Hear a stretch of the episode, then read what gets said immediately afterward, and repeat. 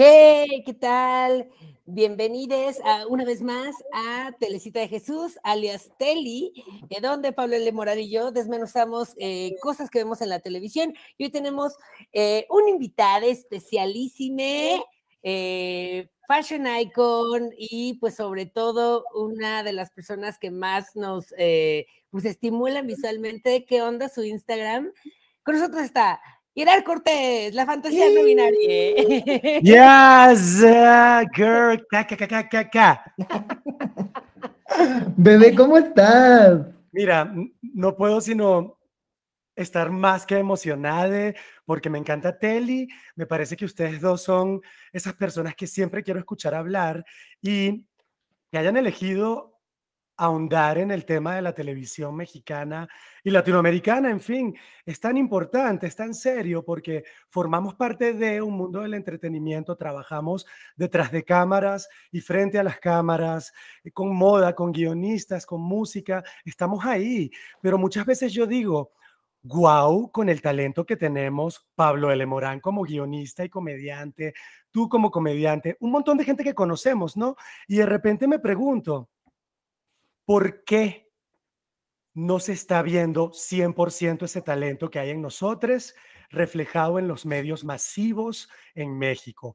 ¿Qué pasa? ¿Dónde está ese muro? ¿Hasta dónde llega? Porque nos conocemos, hemos visto nuestras caras una y otra vez, sabemos que estamos aquí, pero aún así nos seguimos encontrando con productos en televisión masiva que no parecen reflejar justo la vanguardia que nosotros podemos ofrecer en cuanto a contenido y moda, sobre todo, que es lo que vamos a hablar hoy.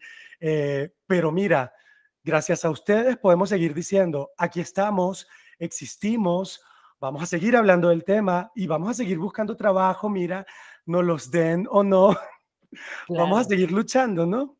Y, además, sí, perdón, vas, Pablo. Nada, nada, yo iba a decir que eso, es muy curioso lo que dices, Gerard, porque eh, justo yo he notado que habemos muchísimas personas LGBT detrás de, de las cámaras tomando decisiones y sin embargo hay eh, pues ciertos intereses o ciertas personas que también están detrás que tienen eh, el poder, que habría que analizar por qué siguen teniendo el poder las mismas personas y las mismas voces, que siguen encaminando las narrativas hacia los mismos lugares, como bien dices, ¿no? Sí, qué fuerte, o sea, yo... Yo crecí con la televisión mexicana en Venezuela. Eh, la televisión mexicana en toda Latinoamérica siempre ha sido como quien guía, ¿no? Orienta, porque obviamente tienen mucho presupuesto, porque obviamente Televisa, TV Azteca, hay un montón de gente ahí con poder que hace cosas gigantes. Y bueno, mira, muchos años después de cuando yo me senté a ver, no sé, Carrusel con la maestra Jimena, pues puedo decir algo, bebé, no cambia, no cambia la fórmula en donde los personajes y la ropa que visten los personajes están muy delimitados con unos estereotipos del pasado que, mm, que nos dicen, esta es la persona con dinero y esta es la persona pobre, o esta es la persona decente y esta no es decente. Y ese discurso con la ropa ha quedado súper claro una y otra vez. A mí me parece increíble que yo estoy aquí con 75 años y la cosa no cambia. Sigo viendo lo mismo. Eh, ni siquiera, o sea, por un lado yo, yo entiendo que sí, que hay un tema de poder y que, que y que hay un discurso, mira, que viene con la religión, con ideas moralistas que se quieren mantener. Em, pero también yo digo, si quieres seguir con tu discurso, porque cada quien está, mira, enviando al mundo a donde lo quiere llevar, ¿por qué no querer hacerlo un poquito con nuevas ideas, con vanguardia? Porque incluso así, los vestidos y los peinados siguen siendo los mismos en la telenovela. O sea, como que pareciera fácil la fórmula, es esto y no quiero cambiar nada, a veces nos pone triste, ¿no? Y como que nos, a, quienes trabajamos en esto, sí nos pone como que nos frustra y nos hace pensar, tengo que dejar de intentarlo, tengo que dejar de querer buscar trabajo en, en esas grandes producciones porque no va a pasar nada yo no sé, yo no sé qué opinan ustedes. Pues la verdad es que yo tanto, tanto me consta, ¿no? Que eh, Pablo y Gerard son de las personas que más empujan porque haya diversidad tanto en el cast de las producciones en las que están, como eh, pues también se respeten muchos de los derechos de las personas LGBT. Entonces, eh, me parece una labor muy, muy poderosa, muy valiosa y que, pues, pues que va a tomar tiempo, ¿no? No, no, no va a ser como del día, de un día para otro ya cambiar la industria, pero pues el hecho de tener a personas como ustedes moviendo estos hilos me parece eh, pues muy valioso, ¿no? Quisiera, bueno, Pablo. Nada, yo nada más, antes de que empieces eh, y hablemos ya de lleno de estas cosas de las que queremos hablar, eh, sí, estoy, eh, bueno, estoy de acuerdo con todo esto que, que, se está diciendo y además yo sí quisiera, yo te lo he dicho muchas veces, Gerard, tanto en persona como por, por la ciberweb, ahí sí, no, pero te lo he dicho muchas veces, yo la verdad le debo mucho a Gerard en el sentido de que Gerard fue mi jefe en Zeus, en Zeus el te iba a decir, no. Eh, cámbiame el look. Gerard fue, fue, fue, fue la patrona ahí. Y es verdad lo que dice Raúl, ya lo habíamos dicho en el capítulo en el que platicamos con Elisa Sonrisas, eh, Gerard fue el responsable de que tuviéramos a dos personas trans eh, y de empujarlo y de decir, no, a ver esto y de manejar la, la información eh, de una manera súper respetuosa, pero también dando visibilidad, este, que por cierto, me encanta que yo llegué al camarino de Angie ese día y le dije como, oye, te voy a explicar qué, pues, qué pedo con la gente trans. Y me dijo como, no, no, ya sé. Y yo como, ay, bueno, y tal cual, nunca misgendereó a nadie, como que tenía un montón de conocimiento y tal. Pero entonces, a lo que iba un poco es, eh, sí es complicado, sí es complejo, como bien lo dices, Gerard, pero creo que eh, hay pequeñas acciones y pequeños triunfos como estos, ¿no? De poder de repente poder meter a una participante trans a Cámbiame Look, de poder tener representación como la tuya, que tú una persona no binaria estén hoy, eso es algo bien poderoso, ¿no? Entonces, hay pequeñas victorias, entiendo lo que dices y estoy de acuerdo, pero creo que hay pequeñas victorias. Sí, sí, hay pequeñas victorias, pero esas victorias, mira, nos han costado un montón. A veces es súper difícil cuando tú llegas a una edad sabiendo que tú podías haber estado trabajando ahí desde que tienes 20 años, porque desde ese momento tú tienes el estudio y el talento. Pero mira, llegas a los 30, 40 y 50 y apenas es cuando empiezas a escuchar, bueno, te vamos a dejar hacer esto. Pareciera que es como mucho más difícil el demostrar quién eres y lo que puedes lograr, tu talento, tu profesión. A veces yo me canso y lo digo, eh, yo, yo voy a dejar de buscar aprobación y dejar de buscar aprobación es muchas veces dejar de intentar entrar en grandes canales de televisión como TV Azteca, Televisa y Entertainment Television, pero cuando lo logramos, mira, bebé, eh, yo estoy seguro que no hablo solo por mí. Todes decimos, es mi momento, algo tengo que hacer. En Cámbiame el Look, el programa que dices, eh, era un programa de darle belleza a las mujeres, ¿no? Ayudarlas con la moda a sentirse bellas. Mira, eh, eh, sonaba para mí una locura justo cuando se hablaba de casting, que el casting no fuera un casting diverso, que no tuviéramos gente racializada, diferentes colores de piel, diferentes tallas. Este, Cámbiame el look. Perdón, ahí sí hay que decir que no fue por Gerard ni por mí. O sea. Totalmente, sí, sí, sí, no. Es que sí, sí se consiguen equipos donde hay diferentes personas ahí haciendo propuestas, empujando. Eso sí se logra, conseguir que la cosa empiece a cambiar un poco. El programa había empezado en, en los 90. Antes se buscaba en la televisión como la fórmula rápida. Buscas una persona flaca, delgada y blanca y cuando le montes, como se hacen los cambios de looks, no sé, en el diario de una princesa, hacerle un cambio de look a Anne Hathaway, básicamente era lo que se hacía en los programas de cambios de look eh, en el 99 y en el 2005, ¿sabes? Ella ya es linda, solo tienes que pasarle un poquito de peine en el pelo y ya, es la princesa perfecta. Pero en el 2020 uno quiere realidad. Uno quiere que la gente que conozca salga a la calle y entienda que se merece sentirse bien y se merece sentirse bella. Y nosotros logramos un poquito hablar de eso en, en Cámbiame el Look. Lo forzamos también, hablamos de los castings, peleamos. Fue interesante porque fueron tres muy buenas temporadas y me acuerdo que la cuarta temporada cambió por completo al equipo, en donde ya no estábamos Pablo y creo que ya no estaba yo. Y me pareció interesante que, bueno, fue Sara Galindo quien fue la, especialista en moda que ocupó mi lugar después de que habíamos dicho, wow, qué cool tener gente como nosotros ahí. Y volvió Sara Galindo para que, no sé, alguien me pregunta, ¿por qué no habrá seguido Cámbiame el Look? Yo no tengo ni idea, pero lo que sí sé es que meses después Sara Galindo estaba apoyando las terapias de conversión como editora, editora de modas de revistas como Elle Magazine, Harper's Bazaar. Y es ahí cuando tú dices, ¿qué pasa? Em, hay una idea de que en televisión el público no sabe. El público no necesita aprender, sino que el público ya está ahí y tú solo tienes que lanzarle lo que lo entretenga, pero no retarlos a que abran su mente a que puede haber más. Y esto pasa con la televisión, la moda, los programas de noticias, los, morning shows, venga la alegría hoy. Y parece que esa fórmula siempre ha estado ahí porque siempre ha permitido que se genere mucho dinero eh, en las empresas. Mira, tenemos a todo el mundo ahí, no hay que estar explicándoles mucho más. Vamos a darles lo que ya conocen, que es lo básico. Y a mí eso no me funciona a mí no me funciona y no me va a funcionar si estamos generando contenido y si estamos eh, generando contenido no solo para entretener, sino para que la gente se entere de que existimos, de que existen mujeres trans, existe gente queer, de que el gay que aparece en televisión no es el gay que sabe de moda, se pone una peluca, se ríe y está ahí para que se burlen de él. O sea, no, están en la calle, estamos en la calle y no somos burla de nadie.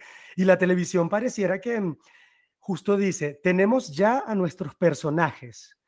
Y esos personajes siempre van a estar ahí. La chica guapa blanca, el gay para que se burlen, la señora que limpia la casa y que viene de origen, no sé, que muchas veces tiene un origen racializado o que viene de pueblos originarios eh, indígenas y que no tiene conocimiento, no sabe lo que dice. Esos personajes parece que son difícil, son difícil dejarlos porque esos personajes tienen una respuesta instantánea del público, dan risa, eh, molestan, eh, son el entretenimiento fácil y sencillo, pero no ahondan más allá. Y hoy, hoy, en el 2022, el público exige, ¿no?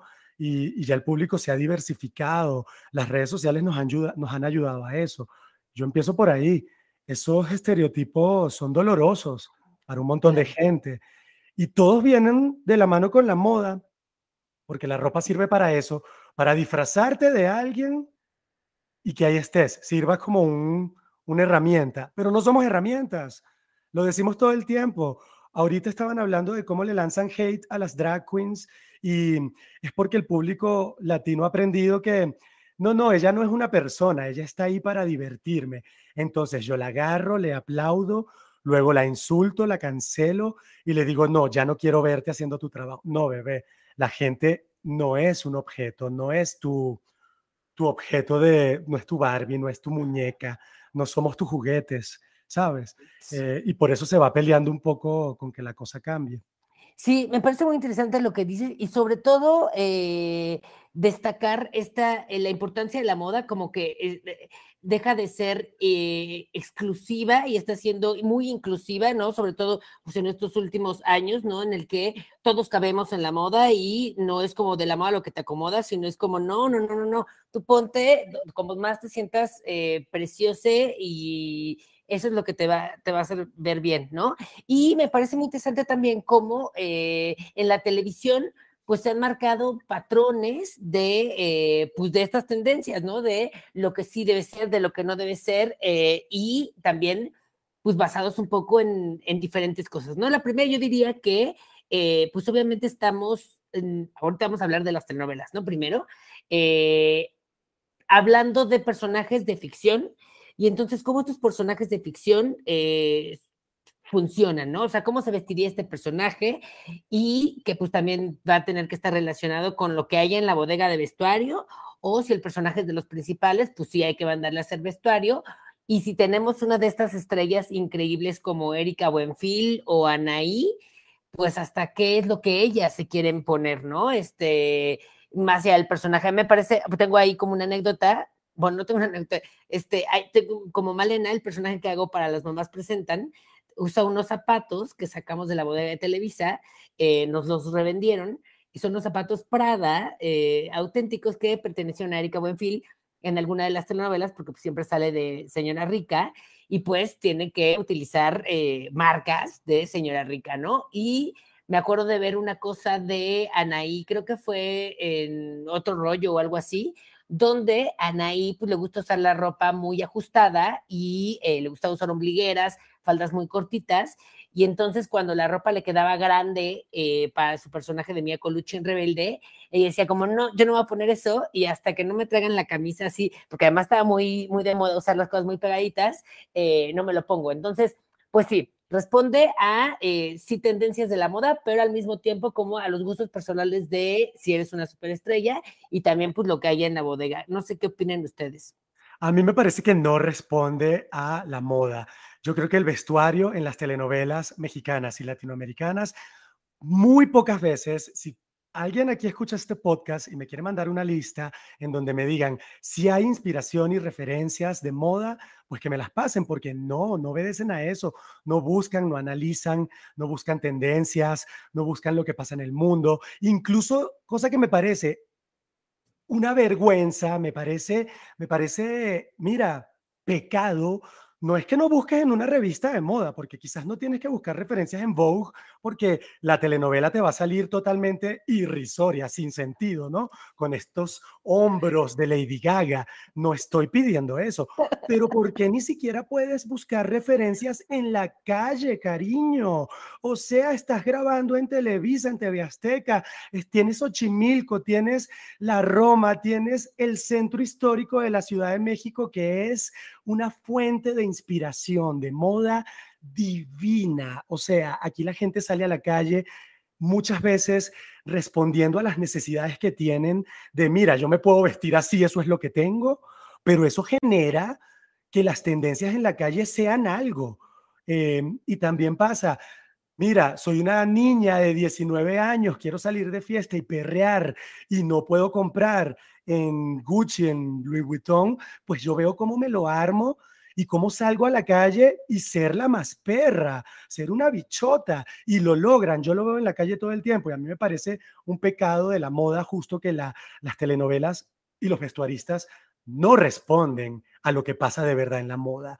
No hacen el cool hunting de qué está pasando en mi calle, en mi ciudad, en mi barrio. Yo, yo quisiera ver en las telenovelas a mis amigas ¿sabes? Y a mi mamá, y a mi tía, y a mi, madra, y a mi madrastra, o a la tiastra esta rica que tengo que odio. O sea, eh, no, no, no investigan, no hacen ese trabajo. El trabajo del vestuarismo yo creo que responde a la necesidad de cumplir con el estereotipo que funciona para reforzar quiénes son las personas que se supone vivimos en este país. La persona buena, la protagonista de la telenovela, sí, no tiene dinero. Em, pero además de no tener dinero, tú le agregas con la ropa cierto, cierto como espiritualismo, inocencia, ¿no? Religión, inocencia, porque es una niña buena, porque si ella al final se va a casar con el príncipe, pues e, es normal que ella no muestre mucho escote,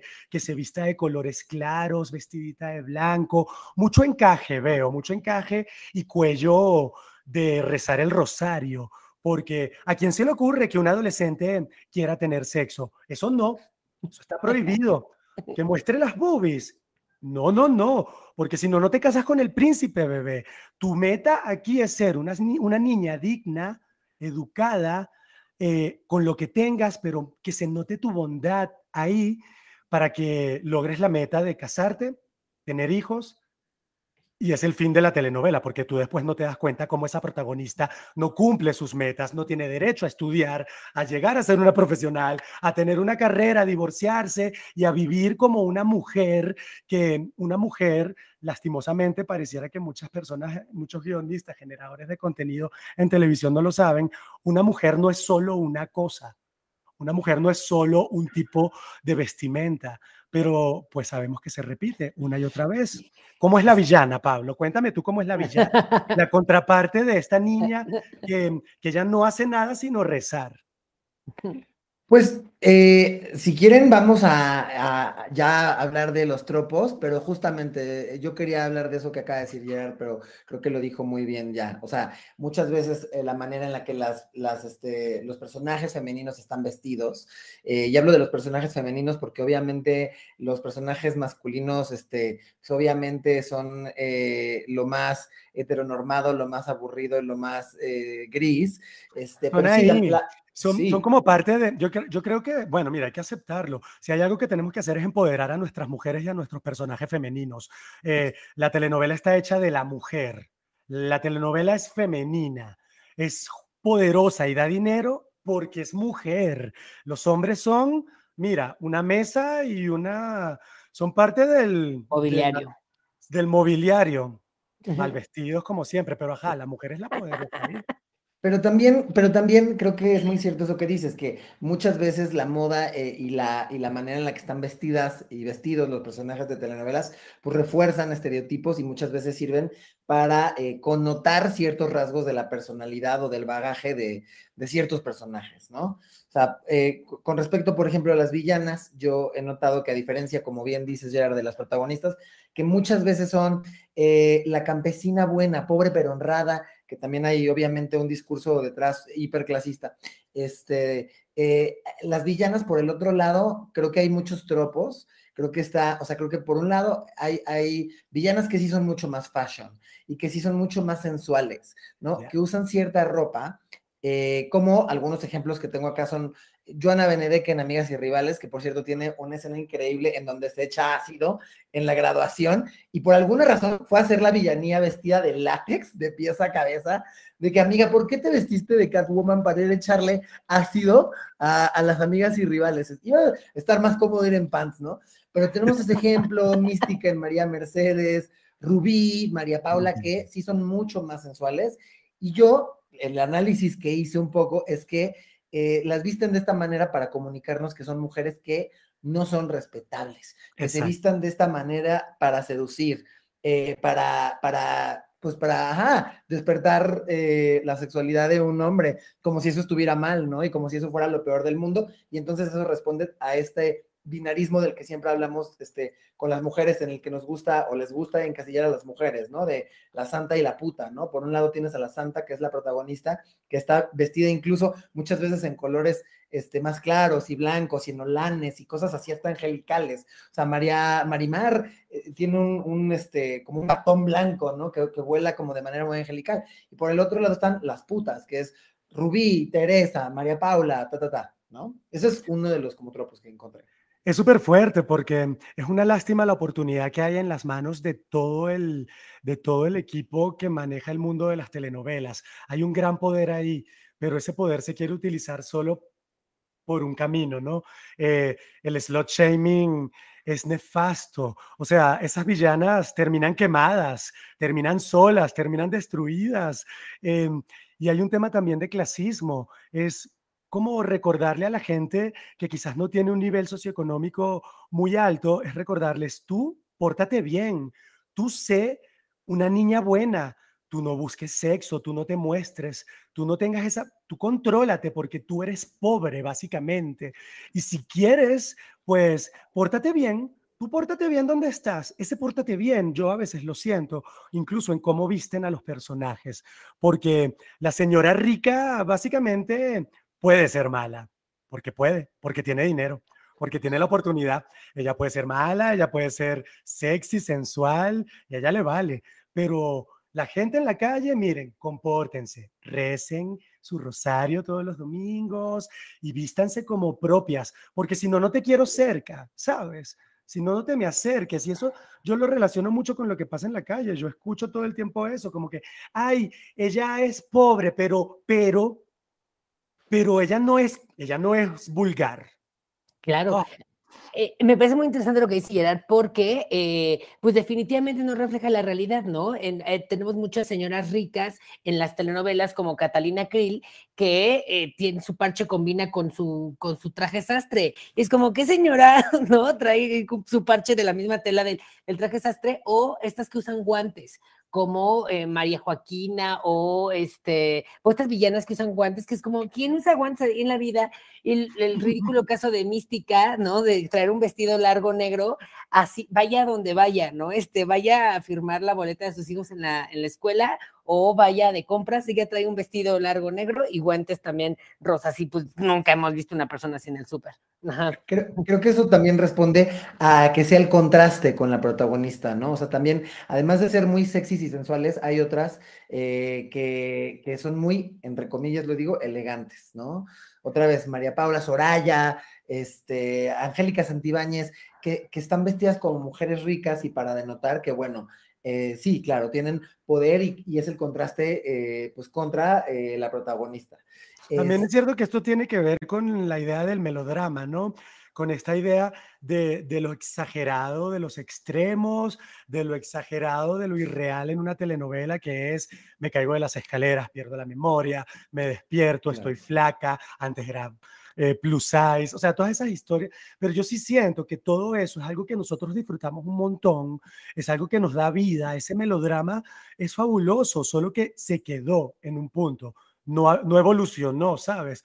Porque podríamos seguir teniendo melodramas y cosas divertidas y sin sentido como esas, pero agregándole que la moda evolucione, ¿no? Que los personajes tengan más conciencia.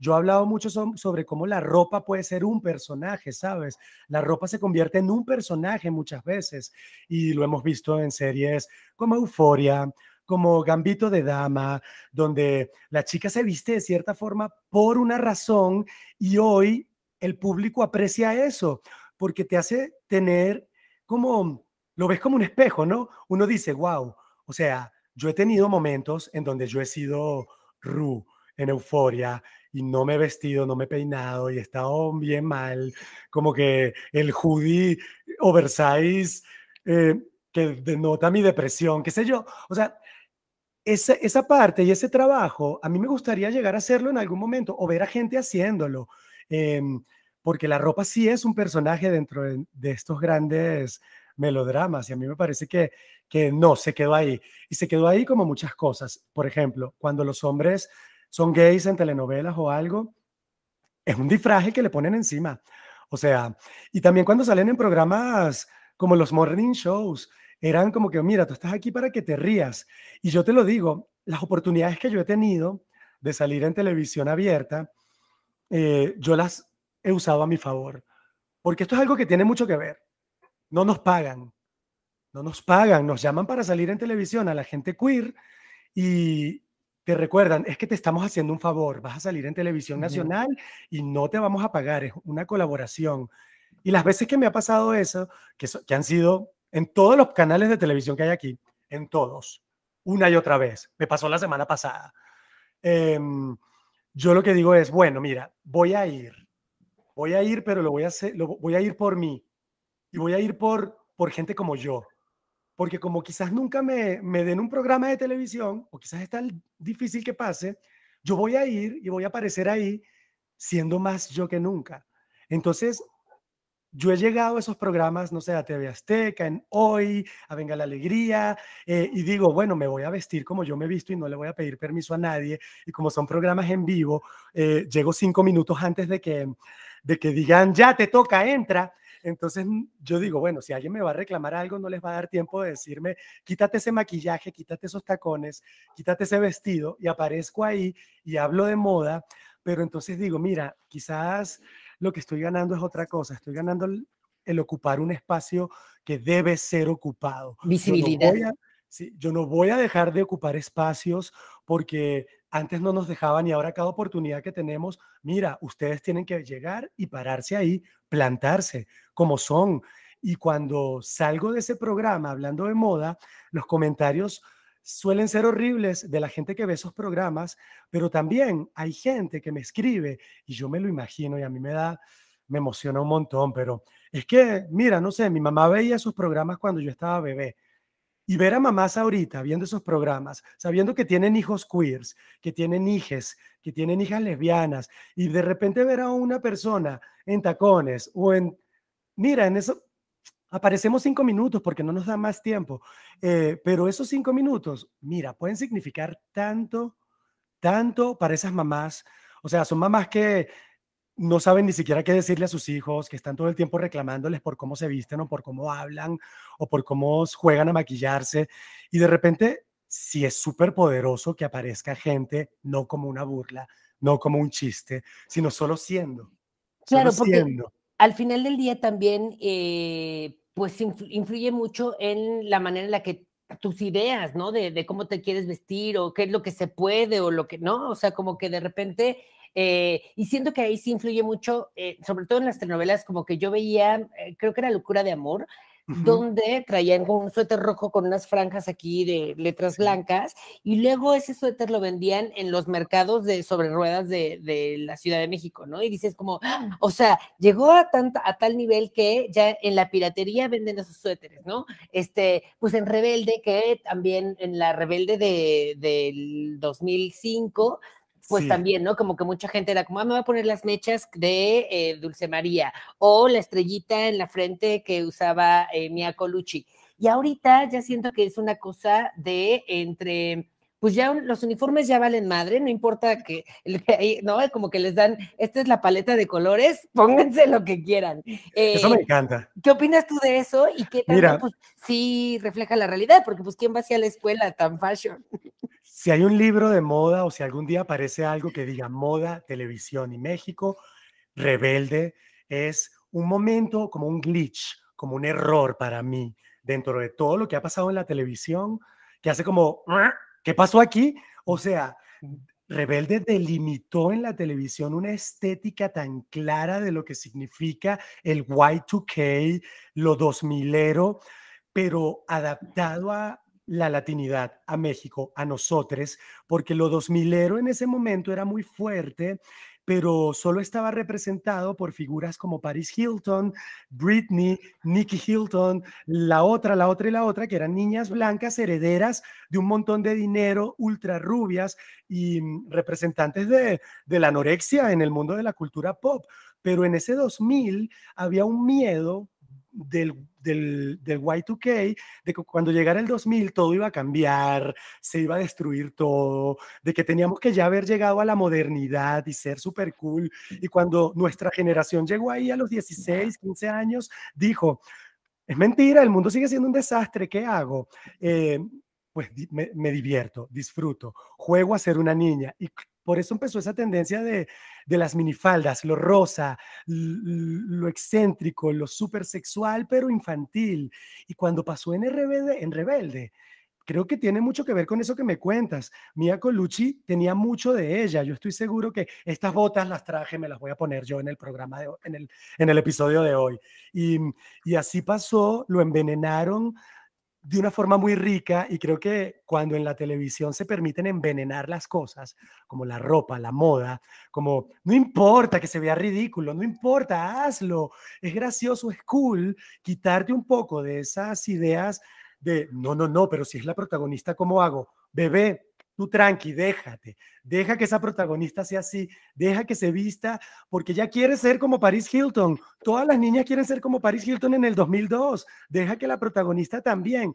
Ese tipo de juegos de, de dejarte ser han hecho que RBD, Rebelde se convierta hoy en un momento hiper importante dentro de lo estético en México. Hoy es una nueva tendencia que está dominada por TikTok, Olivia, Rodrigo y demás. Y tú estás viendo, yo hice la semana pasada para una clase un análisis de cómo hoy esa tendencia Y2K se está viendo en las calles y mira, es más mexa que nunca. No es Paris Hilton, es mexicana, es con marcas mexicanas, con diseñadores de joyería mexicana y hay una ropa tan cool, o sea, yo te lo juro, yo lo veo como una meta. Yo quiero que el mundo se entere de que eso está pasando, que existe y de que justo las niñas más cool vean, vean lo que eh, fue el trabajo de, mm, de Nayeli de Alba y de Richie Fuentes, que fueron los stylists de, de Rebelde de Netflix. Se encargaron de que todo lo que aparece en pantalla en Rebelde Netflix es mexicano. Te lo juro. Tú ves el pendientito, el aretito, el piercing, el collar de perlas, que puede ser un poco collar de perlas cualquiera. No, ese collar de perlas lo hizo una diseñadora emergente mexicana. La faldita, las medias. A mí no me había pasado eso, que me había pasado muchas veces en otros programas, en Gossip Girl, ¿sabes? En, en Elite, eh, pero no me había pasado poder ver la pantalla y decir, no eso es de Eva Urias, eso es de Iván Ábalos. Yo me emocionaba y gritaba. Ahora, el guion y el contenido y todo lo que pudo haberse trabajado, pero a mí me parece que si alguien me pregunta, el trabajo de Rebelde en Netflix eh, en moda fue lujo, o sea, muy bien hecho todo lo demás pudo haberse elevado más a cómo se trabajó la moda, siento yo, pero no estamos. hasta propositivo, ¿no? Como hombres con falda, este, como que salirse un poco de las, de las cajas. Ajá. Y, además esto eh, nos permite a, nosotros saber que podemos disfrutar de la moda, que no es de uno, de un escuantes, ¿no? O sea, que, como dices, o sea, de repente, eh, claro, cuando yo lo veo en Paris Hilton y tal, digo, yo no tengo para, para comprar estas marcas y tal, pero a lo mejor sí me alcanza para comprarme el collarcito de troll de Omar Quiroz. Entonces, de repente verlo en productos nacionales, eh, en, gente morena, este...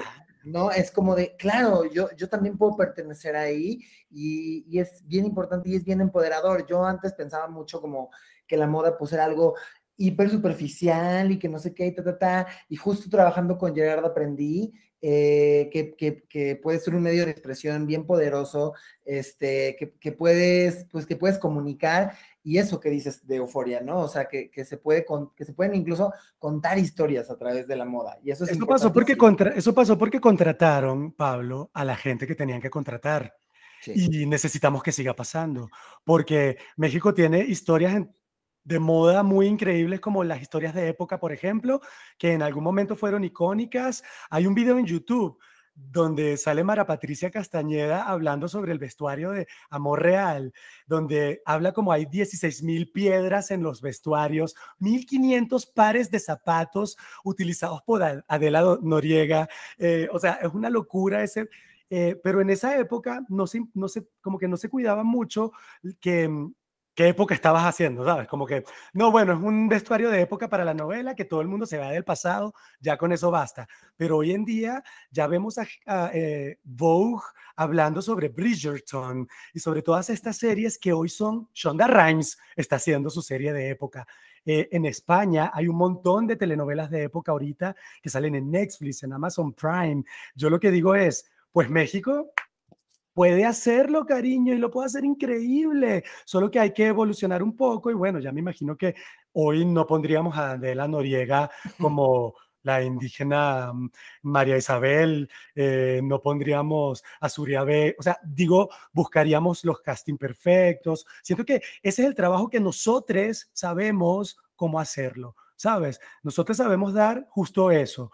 Creo que mm, que justo el tema de la apropiación cultural es algo que ha pasado un montón en las telenovelas, porque entonces buscamos actrices que sean guapas y que, bueno, eh, pues no busca, y, las pones como que, sí, ella es, ella bien, ella es una chica, ella es huichola, no sé. Y tú dices, ¿huichola dónde?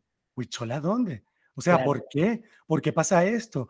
Eh, y entonces te encuentras al, por el otro lado a Yalitza, en el desfile de Michael Kors en primera fila con Nicole Kidman al lado, y lo que sale en televisión son insultos para Yalitza.